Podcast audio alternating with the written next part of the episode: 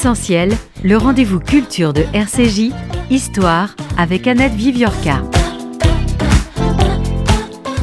Cette coopération franco-allemande dans la recherche historique est une réussite. Bien des points obscurs ont été éclaircis et tous les documents en mesure de contribuer à cette quête de la vérité ont été examinés méthodiquement et commentés avec soin et précision. À force de scruter les clichés sans lesquels on pourrait visualiser ce que fut la sélection à Birkenau, les trois historiens de la nouvelle génération ont réussi à pénétrer dans ce centre de mise à mort pour mieux nous expliquer les rouages de l'étape finale de l'extermination. Cette exploration aboutit à un très grand livre.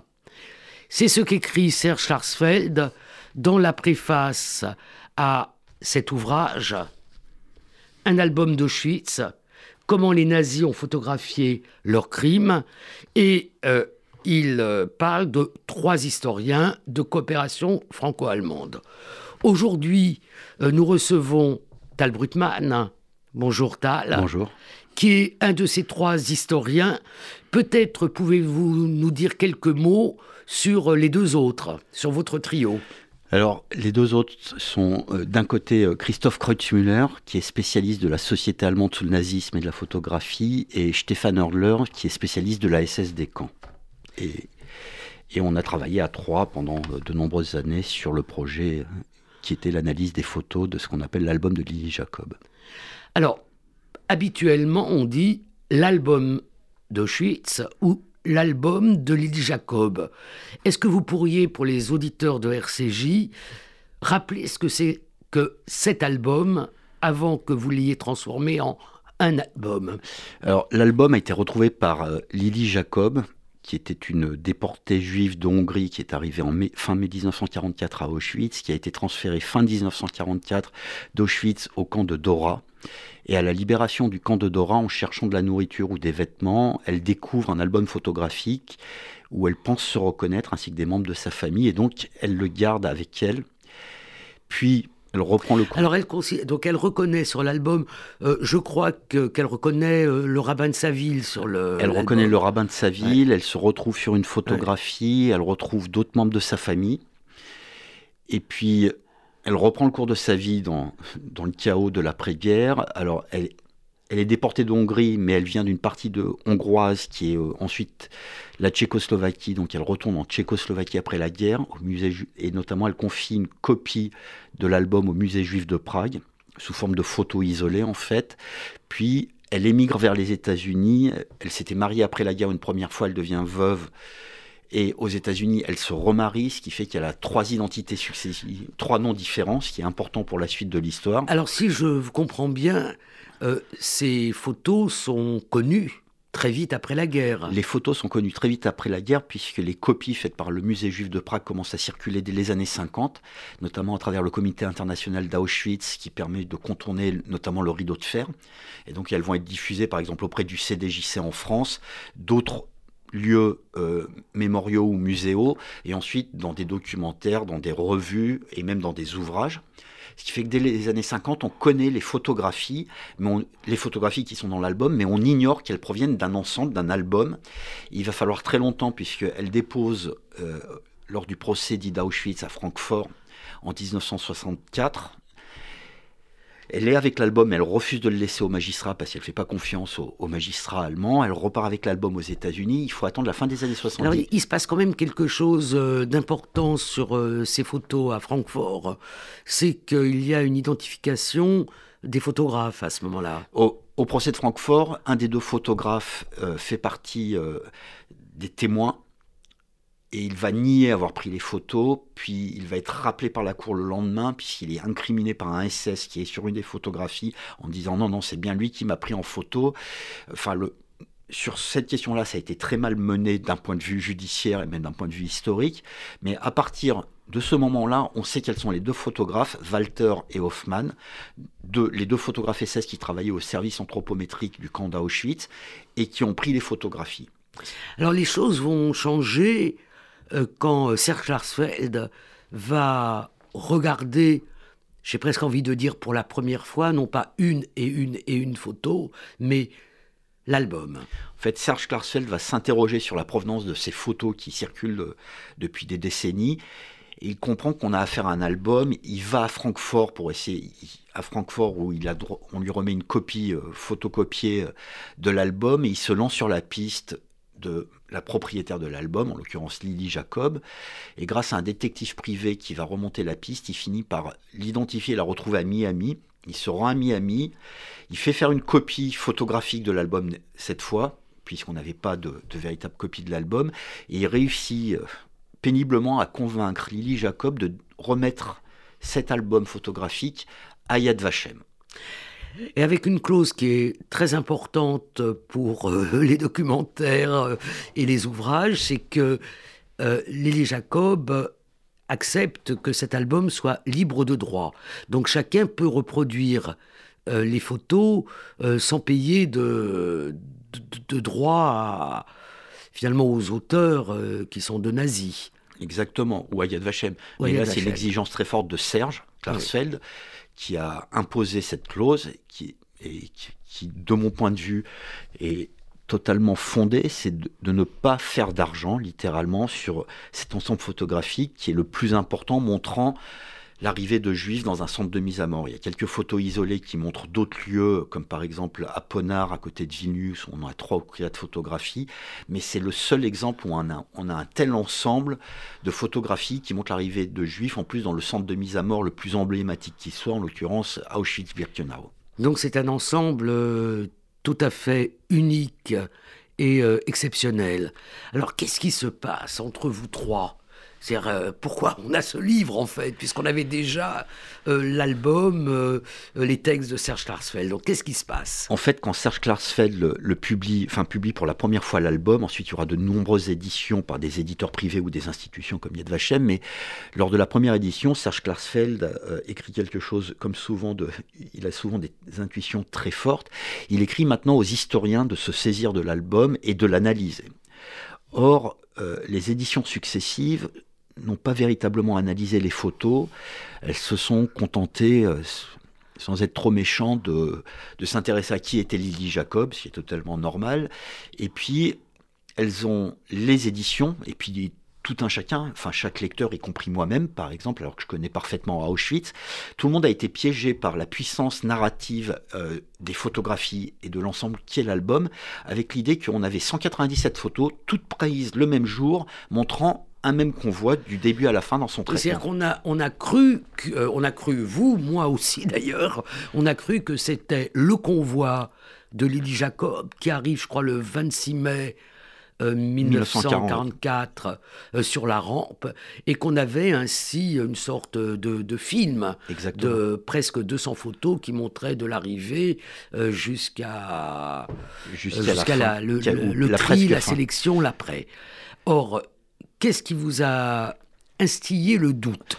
Alors, il faut rendre à César ce qui est à César. Euh, Christophe Kreutzmüller, en 2014, on était dans un, colloque à Boston, il me dit il y a un problème avec l'album je crois que Christophe Kreuzmüller est un spécialiste de la photographie. C'est un spécialiste de la photographie, il travaille depuis très longtemps sur la photographie, en particulier sous le Troisième Reich. Il me dit, est-ce que tu as regardé attentivement les photos? Donc moi je lui dis, évidemment, bien sûr, Auschwitz c'est mon sujet, donc je connais Auschwitz. Il me dit, non, mais il y a un problème avec les photos. Il y a des photos qui sont prises alors qu'il pleut, et pourtant d'autres photos à la même heure, puisqu'avec le jeu des ombres on peut voir que c'est la même heure, il ne pleut pas. Donc ça ne peut pas avoir été pris le même jour. En fait, à partir de ce moment-là, je me suis rendu compte qu'en fait, je n'avais jamais regardé les photos pour ce qu'elles étaient, des documents, mais j'avais été piégé par la puissance de l'image. Et dès que j'ai été alerté par lui, par cela, je me suis rendu compte qu'effectivement, les trains n'étaient pas les mêmes, les trains qu'on peut voir sur la rampe, c'est-à-dire la gare d'arrivée à Birkenau. Les trains ne sont pas les mêmes, ils ne sont pas sur les mêmes voies, ils ne sont pas composés de, de la même manière. Donc on a décidé ce jour-là, avec le troisième, Stéphane Hordler, qui était aussi présent à ce colloque, d'initier un projet qui était l'analyse. Et lui, avec quelles compétences euh, particulières pour ce projet? Lui est vraiment un spécialiste de la SS des camps. Euh, ce, enfin vraiment, euh, il ne s'agit pas de la Waffen-SS, il s'agit de ce qu'on appelle les, les, SS dits têtes de mort, qui sont chargés euh, de la gestion de l'administration des camps. Il est notamment très fortement impliqué dans les procès qui existent depuis une quinzaine d'années en Allemagne sur les derniers gardiens de camps. C'est le fameux comptable d'Auschwitz. Entre autres, puis, et qui, qui, a été le procès le plus enfin, le plus médiatique en France, qui a eu le plus d'impact, mais il y a une dizaine d'autres procès qui ont été organisés, il y en a encore qui sont en cours. Et lui est l'expert euh, historien euh, pour la justice allemande, donc c'est vraiment le meilleur spécialiste de ce sujet euh, très particulier. Alors, on va faire un petit bond et essayer de, de, voir un peu comment vous avez composé ce livre, qui est vraiment un livre important. Donc, qu'est-ce qu'il y a dans ce livre? Alors, il y a plusieurs problèmes qui se posent. D'abord, on a affaire à un objet que, a priori, tout le monde, beaucoup de monde connaît, l'album qui a été euh, archi-édité. En France, il y a eu au moins quatre éditions successives, entre celles faites par Serge Klarsfeld, la première par les éditions du Seuil, puis ensuite par la Fondation pour la mémoire de la Shoah, à deux reprises en 2005 et en 2014. Donc c'est un objet qui a très largement circulé, des photos qui sont devenues iconiques. Donc d'une part, on s'est intéressé à l'histoire de Lily Jacob, on a essayé de trouver un certain nombre d'éléments qui était inédit la concernant. On a rebrossé son portrait et puis on s'est intéressé à l'album à proprement parler qui est reproduit à nouveau euh, tel qu'il est. Et ensuite on s'est attaché... C'est-à-dire qu'en fait, le, le, Bon, je ne peux pas montrer euh, tout à... Euh, Aux auditeurs. C'est la radio, hein. Mais au centre de, de, votre livre, il y a la reproduction exacte de l'album. Enfin un peu euh, un peu réduite, un peu réduite euh, dans les dimensions des photos euh, de, de l'album. Donc ça c'est en quelque sorte le centre du livre. Mais il y a des choses avant. Alors avant il y a une, première partie. Enfin, il y a la, préface de Serge Klarsfeld. et puis il y a quand même toute une partie historique sur la sur la circulation de l'album en fait, enfin sur Lily Jacob et la circulation de l'album où on revient sur les grandes étapes, puisque l'album, enfin on l'a rappelé, mais a été utilisé à de nombreuses reprises, euh, notamment les photos de l'album, et à l'époque on ne sait pas que ça provient d'un album, sont utilisées lors du procès Eichmann que vous connaissez parfaitement, et il y a notamment une rescapée, et c'est là où c'est très intéressant, une rescapée qui s'appelle Esther Goldstein, qui explique qu'elle est sur une des photographies, on, peut la reconnaître. Et elle n'est pas du même convoi Exactement, et elle vient de... Lily Jacob. Elle vient d'une ville qui s'appelait à l'époque Texo en Hongrie, aujourd'hui Tiachiv en Ukraine. Alors que l'île Jacob vient de... De Bilki, euh, Beregovo, qui est un petit village, mais elle est déportée depuis Bilki. Et donc, depuis 1961 et 1964, les deux dépositions Goldstein. on a les indices qu'on n'a jamais utilisés. Exactement. Voilà. Donc vous faites cela. Euh, vous refaites aussi une, euh, une histoire de, de, de, de Birkenau et notamment de, des modifications pour accueillir, enfin, le terme n'est pas pour traiter, euh, les pour traiter les euh, juifs cette déportation des juifs de Hongrie. Est-ce que pour les, les auditeurs, vous pouvez rappeler un peu ce qu'a été cette déportation? La déportation des juifs de Hongrie est l'opération, dans le cadre de la solution finale, la plus la plus colossale et la plus impressionnante en termes de logistique et, euh, et de temporalité, puisque le projet tel qu'il est planifié par Eichmann euh, au printemps 1944, quand les Allemands rentrent en Hongrie, parce que le régime Horthy euh, menace euh, de, de, faire sécession, de faire sécession de l'Axe et soit opter pour basculer du côté allié, soit pour la neutralité. Eichmann rentre en Hongrie sur l'arrière de la Wehrmacht avec tout, tout son commando, c'est-à-dire tous les hommes qui composent le service anti-juif qu'il commande. Et L'objectif, c'est de déporter plus de 600 000 juifs d'Hongrie, euh, entre 630 000 et 670 000. C'est la totalité des juifs de Hongrie, euh, qu'ils habitent à Budapest ou qu'ils habitent dans les... Dans, les territoires hmm. euh, subcarpathiques et transcarpathiques. Alors qu'est-ce qui se passe? Eh ben, L'ensemble de la population juive est rassemblée dans des, ce qui va être improprement appelé des ghettos. En fait, c'est juste des centres de transit où on concentre les juifs dans les petites communes, puis ensuite dans les grandes villes. Et on va, on, les nazis vont organiser les déportations. L'objectif, c'est vraiment en trois mois de déporter ces 630 à 670 000 personnes. Et ils en déporteront combien? Et dans la réalité, il y a 437 000 juifs qui vont être déportés, donc 430 000 directement à Auschwitz et 7 000 autres vers Vienne en Autriche. 430 000 juifs en deux mois à destination de Birkenau. Le chiffre est colossal et pour réussir à le comprendre, si on regarde le bilan meurtrier d'Auschwitz pour la solution finale entre 42 et 43, c'est environ 500 000 juifs d'Europe déportés là en 24 mois. Alors, ça implique euh, un certain nombre euh, d'aménagements ou de terminer un certain nombre d'aménagements de, de, ce camp. Et euh, notamment,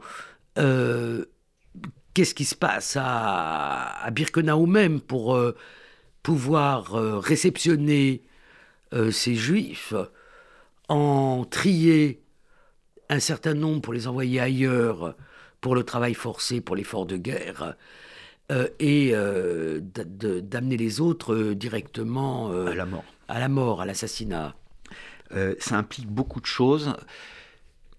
Auschwitz est averti fin avril qu'il va y avoir cette déportation massive, mais le successeur de Rudolf. Fin, pardon. Pardon j'ai pas compris votre date. Euh, fin avril 1944, Auschwitz est informé que la déportation vers Auschwitz va avoir lieu et qu'il faut tout mettre en œuvre pour réceptionner ces quelques 600 Il faut bien que les auditeurs se rendent compte que entre le début de cette déportation et la fin qui est en alors, les derniers convois arrivent début juillet 44. juillet. Il y a eu quand même le débarquement en Normandie, le débarquement en Italie. L'offensive euh, Bagration à l'Est. Voilà. Donc, euh, ça veut dire que euh, ben, on est à, dans les derniers temps de la guerre. Et cette opération se fait à un moment donné où les Alliés ont commencé à, à libérer l'Europe. Oui, mais là aussi, enfin, il y a plusieurs choses très importantes. D'abord, quand elle commence en mai, enfin fin avril, quand elle est planifiée, mai 1944, euh, les Allemands pensent qu'ils sont encore en mesure de contenir les Alliés. ils vont le penser. Euh, jusqu'au bout. Ils le hein. pensent jusqu'au bout, et il y a une date qui est très significative, c'est le 27 janvier 45 que tout le monde connaît comme étant la date de la mmh. découverte d'Auschwitz. Sauf que ce 27 janvier 45, ça signifie aussi autre chose, c'est que quasiment pour la première fois, euh, si on accepte le nord de l'Allemagne où, les soviétiques sont rentrés, euh, mais ils sont très vite contenus par les Allemands, le 27 janvier 1945, c'est le moment où les soviétiques pénètrent en territoire allemand. Auschwitz, c'est la pointe orientale du Troisième Reich. Or, jusqu'au 27 janvier 1945, les Allemands pensent qu'ils peuvent repousser les soviétiques à l'est et les alliés à l'ouest qui sont contenus sur le Rhin. Et donc, c'est vraiment fin janvier 1945 que les Allemands comprennent qu'ils ont perdu la guerre. Donc, euh, quels sont les aménagements qui sont faits dans, dans le camp? Ces aménagements, ils vont se faire en deux temps puisque le successeur de Rudolf Heuss, qui a été le premier commandant d'Auschwitz et qui, fin 1943, est promu à Berlin au sein euh, des services centraux de la SS, euh, son successeur s'avère incompétent aux yeux d'Eichmann et même de Heuss qui a toujours un regard sur ce qui se passe à Auschwitz. Donc c'est son camp. C'est son camp, c'est son objet mmh. et donc Heuss va être rappelé expressément à Auschwitz, non pas comme commandant du camp, mais comme euh, chef d'orchestre de l'opération d'assassinat. Et, alors pour cette opération d'assassinat, euh, quels sont les travaux qu'on fait et qui vont changer en fait, les travaux qu'on termine et qui vont changer la physionomie du camp Alors il y a d'une part l'achèvement de ce que les nazis appellent la rampe, autrement dit la voie ferrée, qui est une gare qui est fichée entre deux secteurs du camp de Birkenau, qui est en chantier. Enfin, elle est prévue sur les plans dès 41, elle est mise en chantier en septembre 43, mais elle est, euh, elle n'est pas achevée. Et donc Eus va faire accélérer la fin des travaux pour que le 15 mai 1944, date de début des déportations annoncées par Eichmann, le camp soit en mesure d'accueillir les convois qui arrivent. Et dans le même temps, il va faire augmenter les principales unités, les commandos de travailleurs euh, détenus, ceux de ce qu'on appelle le Canada, le secteur d'entrepôt euh, où on gère les biens des juifs qui ont été assassinés, et puis parallèlement l'autre grand commando qui est directement concernés par l'assassinat, même si lui n'assassine évidemment pas, que sont les Sonderkommando, ces, ces juifs qui sont chargés de vider les chambres à gaz. Alors je voudrais revenir sur la topographie du camp parce que comment dire, l'image iconique, euh, c'est euh, l'image qui est prise de, de, l'entrée de, Birkenau. Euh, on voit cette voie ferrée avec plusieurs embranchements, où dernièrement, dans ces dernières années, un wagon a été euh, posé et qui va jusqu'à jusqu'aux quatre grandes chambres à gaz euh, crématoires. Donc c'est ça euh, qu'on a dans l'œil. Je vous ai entendu dire un peu crûment que celui qui ne comprenait pas que cette voie ferrée n'était pas dans le camp ne comprenait rien ce qu'était euh, Auschwitz-Birkenau. Je vous ai entendu le dire quand vous avez présenté avec vos deux collègues euh, allemands euh, l'album au mémorial de la Shoah. Est-ce que vous pouvez vous expliquer un peu? Je peux m'expliquer, et justement, c'est et, vous le savez mieux que moi, puisque vous avez commencé à écrire sur le sujet depuis très longtemps, et c'est le cœur même du problème de la compréhension de ce qui est à Auschwitz. C'est à la fois un camp de concentration et en même temps un centre de mise à mort, et il y a cette fausse idée justement, euh, quand on, notamment à travers la visite, puisque quand on visite le site, on a l'impression que tout est entremêlé et que les structures sont au même endroit. Et la meilleure image pour le montrer, vous l'avez rappelé, c'est cet énorme mirador et la voie ferrée qui passe sous le mirador, qui est souvent confondu avec l'entrée du camp. Or, ce qui passe sous le Mirador, à partir de mai 44, ce sont les convois de juifs qui sont destinés aux chambres à gaz. Les prisonniers, quand ils entrent dans le camp en tant que prisonnier ne passe pas du tout sous ce mirador central.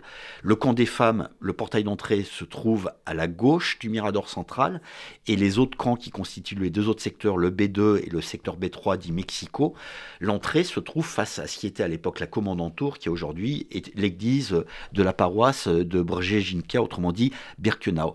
Donc, je ne voudrais pas qu'on discute trop longtemps, mais je voudrais quand même vous poser une question. Euh, quand vous dites cela, cela veut dire que le terme qu'on utilise habituellement est la sélection, ceux qui rentrent et ceux qui, sont, directement assassinés. Vous utilisez ce terme que je trouve très pertinent, qui est celui de tri. Je le trouve finalement euh, meilleur que, que sélection. Mais cela veut dire que le tri se fait à l'extérieur du camp. Le tri se fait à l'extérieur du camp. Alors on utilise ce terme effectivement, mais nous ne sommes pas ceux qui avons créé ce terme. C'est le terme qui est utilisé dans l'album, puisqu'il y a plusieurs parties de l'album qui sont appelées tri, en allemand Sortirung. Et, et donc on a repris ce terme qui effectivement semble, enfin nous paraissait euh, plus pertinent que sélection, parce que en plus la constitution même de l'album montre que les photographes veulent montrer le tri permanent, c'est-à-dire il y a les convois qui arrivent, des objets, il y a les juifs qui en sortent, qui sont vus comme des objets, on trie les objets, et enfin il reste les biens des juifs qui sont arrivés, et on continue à les trier. Donc c'est du tri en permanence, et ce, cette gare qui se trouve entre deux secteurs de Birkenau est, est vraiment à l'extérieur du camp, et on peut le voir physiquement, y compris sur les photos, où on voit les pylônes qui sont recourbés vers l'intérieur des camps. C'est vraiment très important de le comprendre parce que c'est à cet endroit-là qu'on peut comprendre la double nature de ce qu'est Auschwitz-Birkenau. Quand les gens descendent sur la rampe, ils ne sont pas à l'intérieur du camp. Et d'ailleurs, quand les SS parlent de ce lieu-là, ils disent qu'il se trouve entre deux camps. Entendu, le secteur 1 et le secteur 2 de Birkenau. Ce qui engendre par exemple à Francfort des incompréhensions avec les magistrats qui pensent qu'ils parlent non pas de cette rampe-là, mais de la première rampe. C'est vrai que c'est très compliqué puisque tout est entouré par les miradors et que euh, d'un côté c'est un ensemble. C'est un ensemble, c'est extrêmement compliqué de le comprendre évidemment, mais quand on le regarde froidement, même quand on est sur place ou sur les photographies, on peut comprendre qu'on est vraiment à l'extérieur et D'ailleurs, et à nouveau, je renvoie aux travaux d'Annette Vivorca, euh, les déportés eux-mêmes, dans leur argot, disent Je suis rentré au camp. Et les autres ont été au gaz, selon l'argot du camp. Ce qui montre bien que, y compris pour les victimes, quand elles sont là, elles sont pas encore arrivées à l'intérieur du camp. Et d'ailleurs, on peut le comprendre, on, passe deux ou trois heures au maximum sur le quai d'arrivée lors de la sélection. Et ensuite, on est dirigé soit vers les chambres à gaz, soit vers l'un des bâtiments d'enregistrement qui sont appelés les, les zauna, où on enregistre les prisonniers qui se trouvent de l'autre côté. Alors, on va revenir à, au livre. Euh, votre première euh, trouvaille, c'est qu'il n'y a pas un convoi et euh, une série unique de photos euh, qui serait celle du convoi du 26 mai, euh, celui de Julie Jacob, mais qui en a plusieurs. Donc, et, qu'elle s'étale dans le temps. Alors, il y a plusieurs mois. Il y a une douzaine de séries photographiques, c'est-à-dire d'ensemble de photos prises au même moment, montrant les mêmes choses ou les mêmes personnes. Et il y a au moins dix convois dont on est sûr qu'il y a dix convois différents, peut-être jusqu'à une douzaine. Là, on, touche du doigt les limites euh, de l'analyse, mais de façon certaine, il y a dix convois. plus d'autres séries photographiques. Des convois qui s'étendent quand euh, chronologiquement? Justement, la première série de photos est prise le 16 ou le 17 mai 1944. Elle ne montre pas encore de convoi.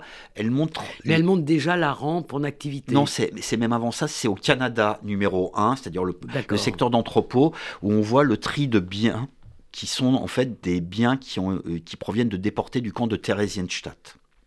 Donc ça, on peut le dater notamment grâce à des informations sur les bagages. Et on a pu euh, faire de l'analyse très fine en croisant tout un ensemble de documents. C'est un convoi qui arrive, qui est parti le 15 mai de Theresienstadt, qui arrive le 16 mai au matin.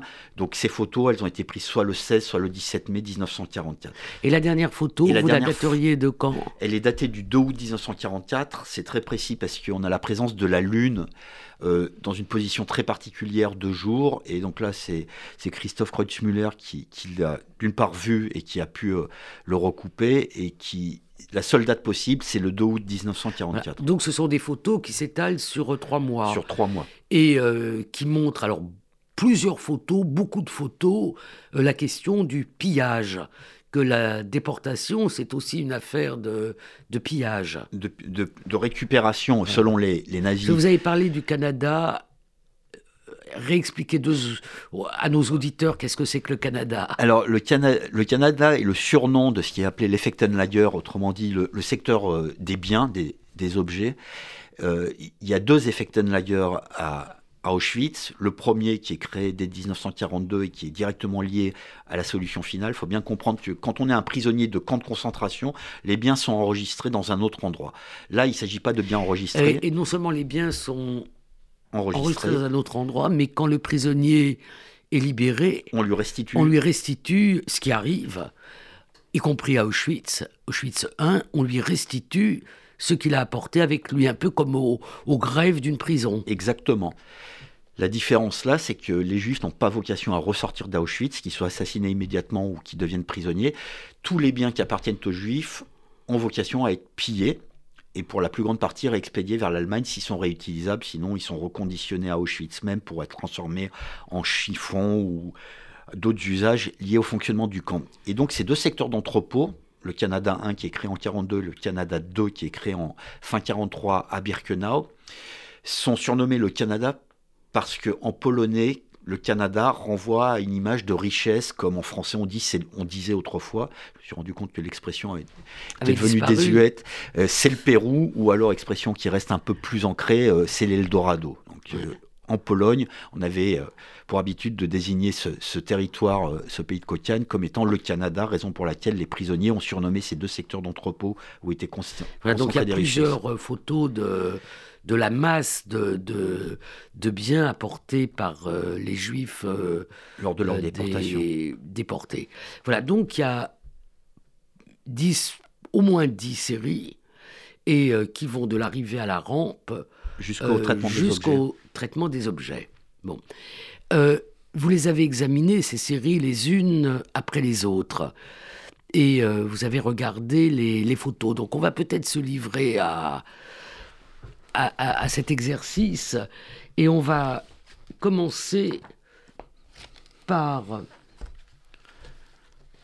par la, la première photo qui est celle de, de l'arrivée d'un convoi, de l'arrivée sur la rampe. Alors, est-ce que j'ai bien retrouvé ma, la photo que je voulais montrer? Voilà, c'est cette photo-là que je souhaitais montrer. Alors, je vais voir si la technique permet à... Mais euh, Tal Brutman, vous n'oubliez pas qu'on est à la radio. Donc, j'essaie de montrer pour YouTube. Est-ce que c'est bien? Oui. Donc, euh, Tal, est-ce que vous pouvez nous décrire cette photo? Alors, cette photo montre la sélection euh, le déroulement d'une sélection plutôt que la sélection parce que en fait quand on fait attention aux différentes photos de sélection qu'il y a dans l'album on se rend compte qu'il n'y a pas une procédure mais qu'il y a différentes procédures mises en œuvre par les SS et en plus il faut insister sur une chose jusqu'au 15 mai 1944 l'arrivée des convois se fait sur la Judenramp le, le quai aux juifs si on traduit euh, cette expression SS qui est à l'extérieur du site et qui se déroule de manière totalement différente. Et donc les SS doivent apprendre eux-mêmes de nouvelles procédures pour le traitement, entre guillemets pour traitement, pour le traitement de ces convois de juifs. Et on voit qu'il ils tâtonnent, ils, mettent plusieurs procédures. Celle qu'on voit là est celle qui va prédominer. On a d'un côté, à gauche, les femmes et les enfants, et à droite, on a les hommes qui sont organisés en colonne, et les SS sont en train de procéder à la sélection des femmes et des enfants. Alors qu'est-ce qu'on voit d'autre? On voit... Euh, on voit évidemment le convoi qui, qui se trouve sur la voie ferrée numéro 2, alors que d'autres convois sont sur la voie ferrée numéro 3. La voie ferrée numéro 1, en fait, est la voie de dégagement des locomotives qui ont fait rentrer euh, les wagons et qui sont ressortis pour venir s'arrimer à l'arrière des convois pour les ressortir sous ce fameux mirador central. Donc ces trois voies ferrées en fait se décomposent d'une voie de dégagement et d'un quai principal où on peut déverser deux wagons en même, deux convois en même temps. Alors qu'est-ce qu'on voit en premier plan? Au premier plan, on voit les SS qui sont à l'œuvre, donc un médecin qui est en train de procéder à la sélection et en une seconde, il décide de qui va vivre ou mourir. On peut voir. C'est intéressant de regarder le médecin parce qu'il ne correspond pas au, au stéréotype euh, du, médecin et de, du médecin euh, que tous les survivants ont tardivement identifié comme étant le docteur Mengele. Euh, oui, il y a même certains musées qui expliquent qu'on peut voir le docteur Mengele sur ces photographies, alors que Mengele est totalement absent pour une raison très simple, il était en congé au moment où débute la déportation des Juifs d'Hongrie, donc il n'est pas présent ni sur ces photos, ni pendant la déportation des Juifs d'Hongrie, en tout cas pas pendant la première phase. Donc ça, on peut en être sûr. Il n'est pas là, on a les documents. Il est d'ailleurs rappelé euh, vertement parce que ses supérieurs estiment qu'il manque aux opérations. Donc euh, on a pu identifier certains des, médecins qu'on voit sur les sélections, notamment Willy Schatz, qui est un Et dentiste. Ceux-là, les, la photo qu'on vient de regarder, vous avez pu identifier le, le médecin Pas avec certitude. Et vous avez pu identifier d'autres Parce que si je ne m'abuse, on voit euh, trois SS sur la photo. Alors en fait, il y a le médecin qui procède à la sélection il est épaulé en général par deux hommes qui travaillent avec lui, qui sont souvent des hommes du personnel sanitaire d'Auschwitz et qui sont parfois des simples, enfin des gardes extérieurs au personnel sanitaire. Donc sur cette photo-là de mémoire, parce que c'est pas, c'était pas ma mission d'identifier les hommes, c'était Stéphane Ordler de mémoire. Il me semble pas qu'on ait réussi à les identifier pour des problèmes parce que Alors Stéphane Ordler, je fais quand même une petite incise. Euh, si il était en charge euh, dans votre trio euh, d'identifier les personnes, c'est parce qu'il avait édité un autre album de Schwitz. Dites-nous quelques mots sur ce, cet autre album de Schwitz. Il y a une dizaine d'années maintenant, il y a un autre album d'Auschwitz. En fait, il y a une demi-douzaine d'albums d'Auschwitz qui sont connus aujourd'hui. Et il y a une dizaine d'années, euh, les héritiers d'un GI euh, ont découvert, au moment de la mort de, de ce vétéran de la Seconde Guerre mondiale, un album, et on s'est rendu compte euh, au, musée de Washington, que cet album montrait des SS à Auschwitz. En fait, c'était la propriété initiale de l'adjoint du commandant du camp à l'époque qui s'appelle Hucker, d'où le nom de album de Hucker. Et euh, cet album a été analysé notamment par Stefan Ordler et puis aussi par Robert Jan Van Pelt, qui est le grand spécialiste d'Auschwitz-Birkenau, et qui a donné lieu à une édition critique pour montrer justement qu'on avait affaire à un album de loisirs de SS loisirs qui se déroulait au moment même de la déportation des Juifs de Hongrie. Et dans un petit village qui s'appelle Solahutte, qui est la euh, colonie de vacances. voilà, voilà le, disons le village de vacances, de loisirs des SS, d'Auschwitz. Et euh, des femmes qui étaient gardiennes euh, d'Auschwitz. Et c'est cet album qui a aidé qui vous a aidé à identifier, une partie des hommes. Une partie des hommes qui étaient là. Alors, on voit les SS, mais on voit aussi euh, on voit des, des hommes en tenue rayée. qui portent ce que les, les, déportés appelaient le pyjama. Donc, ceux-là sont les hommes qui sont obligés de participer à l'organisation des sélections pour les SS et qui sont chargés euh, à la fois de ventiler les personnes qui ont débarqué entre d'un côté les femmes et les enfants, de l'autre les hommes, et ensuite d'organiser les fils de façon euh, rectiligne pour que ça aille le plus vite possible. Et puis d'autres de ces hommes en tenue rayée sont des, euh, les membres de ce qu'on appelle le Commando Canada qui sont chargés de récupérer les biens.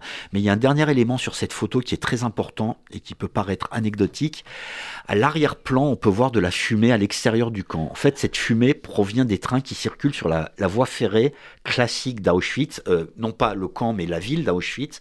En fait, mais qui à l'époque... polonais. Exactement, et qui est le nom actuel, mais qui est la ville d'Auschwitz. Et ça rappelle une chose.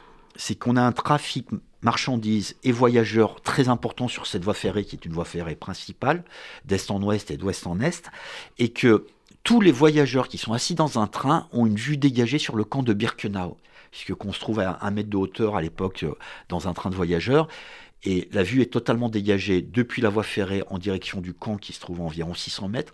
Autrement dit, ce camp n'est pas caché. Cela, cela veut dire que celui qui voulait voir quelque chose pouvait voir. Non seulement il pouvait voir, mais à l'instar d'autres sites où on a des témoignages qui, pour Belzec ou Sobibor, quand les trains passaient, les voyageurs disaient que ça puait. On sait aussi qu'à à Birkenau, ça... puait. Euh, d'ailleurs, vous montrez... Euh, un certain nombre de photos, on n'a pas le temps de toutes les montrer. Et puis bon, il faut que euh, les auditeurs euh, acquièrent euh, ce livre qui est un livre fondamental. Mais vous montrez aussi des photos où les, il y a des femmes les déportés qui arrivent se, bouchent le nez, se mettent un mouchoir pour ne pas sentir la puanteur qui, vient de la combustion des, des corps. Des corps. Alors, je voudrais qu'on regarde cette photo. C'est une des photos personnellement qui me bouleverse le plus parce que, étant moi-même grand-mère, je pense que je m'identifie à, je m'identifie à cette femme euh, âgée. J'essaye de la montrer. Euh, c'est difficile, elle est petite. Euh, voilà.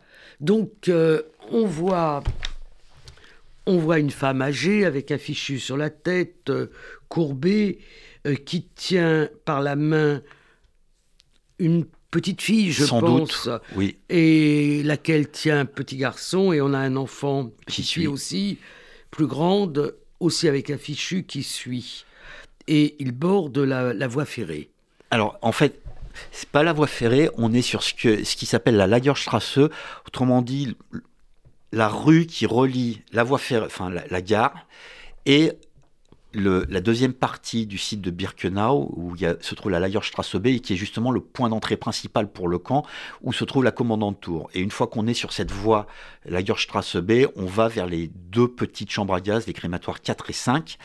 Et en fait, il y a effectivement ce, qui, ce qui est une voie ferrée, mais une voie ferrée étroite, et la présence de cette voie ferrée montre une chose, les travaux sont encore en cours. La construction de la rampe, qui se trouve au bout de cette, euh, de cette Lagerstrasse, autrement dit de cette rue du Camp, sont toujours en cours et on amène avec des wagonnets tout le matériel de construction. Donc on voit cette grand-mère et sans doute les enfants qui sont avec elle sont ses petits-enfants, mais il n'y a pas de certitude. C'est sans doute la réalité, mais on ne peut pas l'affirmer de façon certaine, sont en train de se diriger vers les crématoires 4 et 5, qui se trouvent à l'opposé de la gare.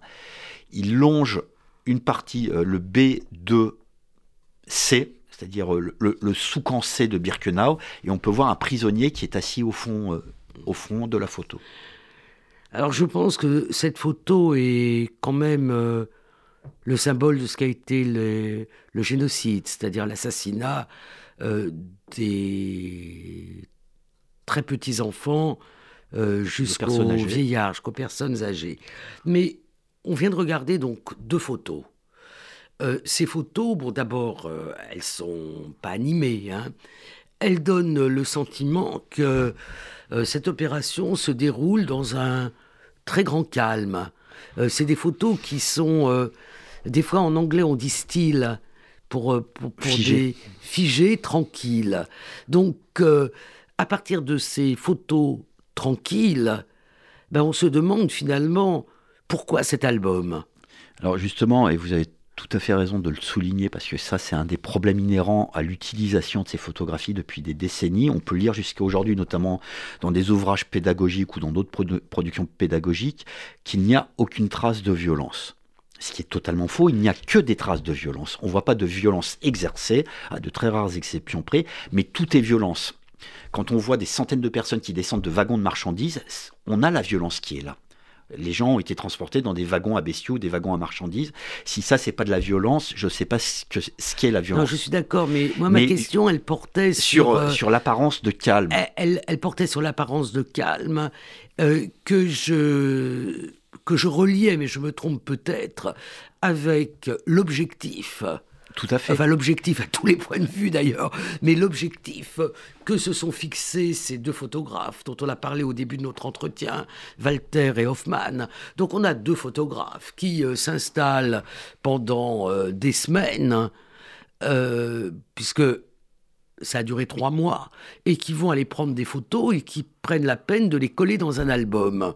Donc c'est ça qui, oui, oui, sur quoi je voulais vous interroger. Mais justement, parce que euh, cette question de violence, elle est inhérente à, cette question-là, c'est que l'album tel qu'il a été réalisé fait tout pour montrer que il n'y a pas de violence a, priori, en tout cas selon les critères des nazis. Autrement dit, on ne, voit pas de, de, gens frappés, on ne voit pas de cadavres, on ne voit pas de violence exercée. On voit du calme, de l'ordre. Tout est fait, en fait, c'est notre analyse, mais pour montrer à la hiérarchie nazie à Berlin que nous, à Auschwitz, en l'occurrence moi, Rudolf Heuss, voyez à quel point je gère bien la plus extraordinaire opération d'assassinat qui m'est été confiée, qui était confiée en fait à qui que ce soit dans, dans la solution finale. Il n'y a pas besoin de frapper les juifs, on les dirige dans le calme vers les chambres à gaz. Cette vision-là est totalement fausse, mais les photos sont mises en scène au sens premier du terme. Toute photo procède d'une mise en scène, mais celles-là sont très fortement mises en scène pour donner cette apparence de calme, d'absence de violence, de gens qui euh, se dirigent tranquillement vers les chambres à gaz ou vers le camp quand elles sont assignées au camp. Et tout est fait pour mettre en place ce qu'on appellerait une narration où cette déportation massive se fait sans coup férir, sans nécessité de recourir à la violence contre les victimes, qui ne sont pas des victimes, mais qui sont des juifs pour les SS. Et chacun de ces clichés vient servir ce scénario-là. Il faut vraiment l'entendre au sens euh, mise en scène, scénario, voulu par Rudolf Heuss et confié à ces deux photographes qu'il connaît depuis des années, à destination de Berlin, pour donner la meilleure vision possible du travail bien fait à Auschwitz. En gros, eux se dit, vous avez bien fait de me rappeler, regardez comment je m'occupe bien de la mission que, que vous m'avez euh, assignée. Et d'ailleurs, dans, dans ce livre, euh, bon, vous émettez l'hypothèse euh, que qu'il y aurait une quinzaine d'albums, qu'une partie de ces albums aurait été destinée à la hiérarchie, Eus, Himmler, enfin bon, Eichmann. Eichmann oui, Eus, Eichmann, oh. Himmler, et peut-être qu'un jour, euh, on retrouvera dans, euh, chez, chez un, un un soldat allemand, ou dans, euh, ou un, un débarrage, un brocanteur, un autre de ces albums. Et vous mettez ça en regard avec un album qui est assez connu, mais qui lui-même n'a jamais été analysé comme une source. et pour lui-même, qui est l'album qui est annexé au rapport euh, du général SS euh, Stroop, euh, qui s'intitule Le quartier juif de Varsovie a cessé d'exister, c'est-à-dire sur la liquidation, comme on dit en langue nazie, du, ghetto. de Varsovie.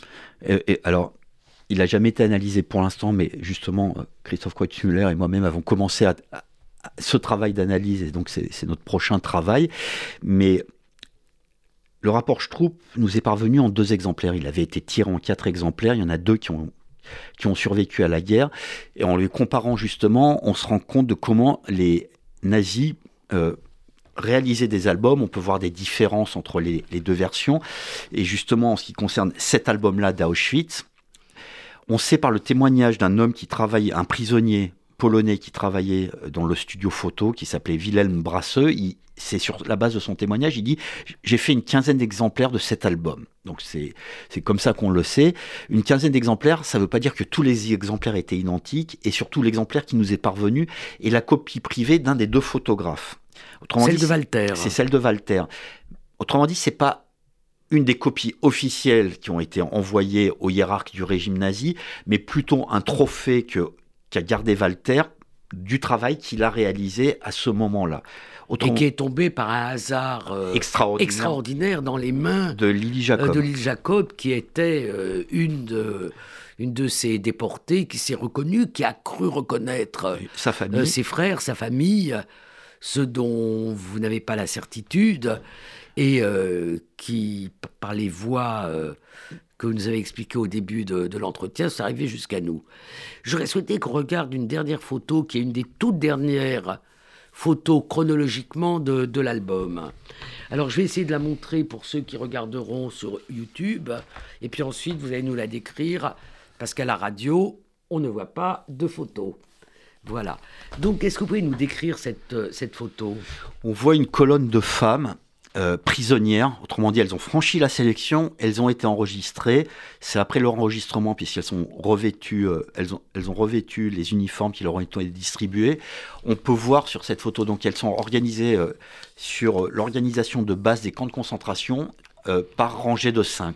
C'est le chiffre de base du Soufounf, comme disaient Exactement. les nazis. Et c'est le, le chiffre de base. Tous les déportés ont connu cette organisation par colonne de 5. Et donc, ces femmes ne portent pas la tenue rayée, puisqu'on a un moment où il n'y a plus assez d'uniformes rayés dans les camps, et donc elles ont revêtu, de la nouvelle mouture d'uniforme, et Yad Vashem en possède quelques-unes, qui sont...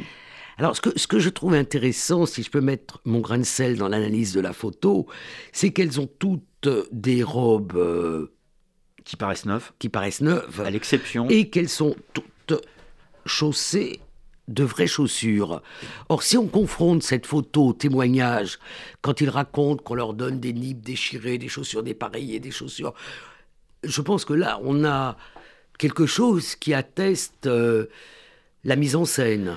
Alors, pas forcément la mise en scène à proprement parler, et sur ces, robes, enfin ces, ces uniformes, on peut voir que tous les uniformes sont propres, ce sont sans doute les premières à les porter, à l'exception d'une qui est au premier rang et qui est extrêmement tachée. On ne peut pas savoir si ça a été taché avant ou elle a été tachée par la propriétaire qui aurait été malade.